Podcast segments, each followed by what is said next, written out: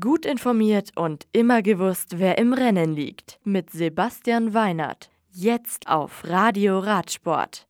Ackermann holt in Italien seinen zweiten Tagessieg. Geschke in Kalifornien auf Rang 3. Gronewegen siegt in Frankreich. Terracina. Die heutige 140 Kilometer lange fünfte Etappe des Giro d'Italia geht mit einem Sieg für Pascal Ackermann zu Ende. Der deutsche Meister vom Team Bora Hans Grohe holt sich so schon seinen zweiten Etappensieg bei diesem Giro. Diesmal im strömenden Regen in Terracina. Knapp vor Fernando Gaviria vom UAE-Team Emirates und Groupama FDJ-Fahrer Arnaud de Mar. Ackermann bleibt im Punktetrikot, Primo Schroglic im Maglia Rosa. Giulio Ciccone behält das blaue Trikot des besten Bergfahrers und Miguel Angel Lopez das weiße Trikot des besten Jungprofis.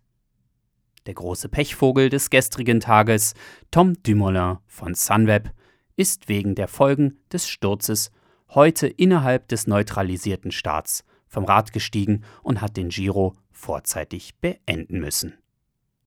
Morgen ist die sechste Etappe mit Start in Cassino 238 Kilometer lang und beinhaltet insgesamt sechs leichtere Wellen, wovon ein Anstieg der zweiten Kategorie nach Coppa Casarinelle mit 678 Metern dabei sein wird. Es folgt eine zwei Kilometer lange Abfahrt bis zur Flamme Rouge.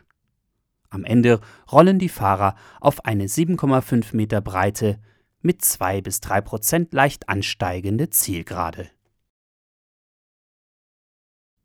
Morro Bay.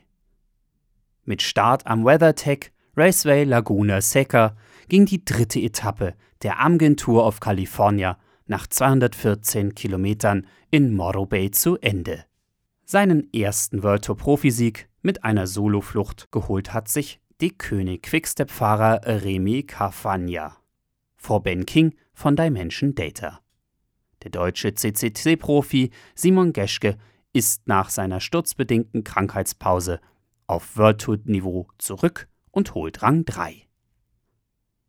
Das Amgen Tour of California Women's Race startet am Donnerstag und umfasst drei Etappen mit einer Gesamtlänge von 296,5 Kilometern. Das Ziel ist in Pasadena. Saint-Quentin beim Grand Prix des Hauts-de-France siegt Jumbo-Visma-Profi Dylan Gronewegen vor Timothy Dupont vom Van de Gopher Cycling Team und Roy Jean von Corendon Circus. Albstadt. Der Auftakt zum Mercedes-Benz UCI MTB Weltcup findet heuer in Albstadt auf der Schwäbischen Alb statt. Bereits am kommenden Freitag wird es beim Short Track Race spannend ob die Top-Favoriten Mathieu van der Poel bei den Herren und Annika Langwart bei den Damen ihren Rollen gerecht werden. Start ist um 18.15 Uhr. Red Bull TV überträgt das Rennen wieder wie gewohnt live. Die Hauptrennen des Cross-Country-Weltcups am Sonntag werden dann bei Red Bull TV um 11 und um Viertel nach zwei zu sehen sein. Das Radio für Radsportfans. Im Web auf radioradsport.de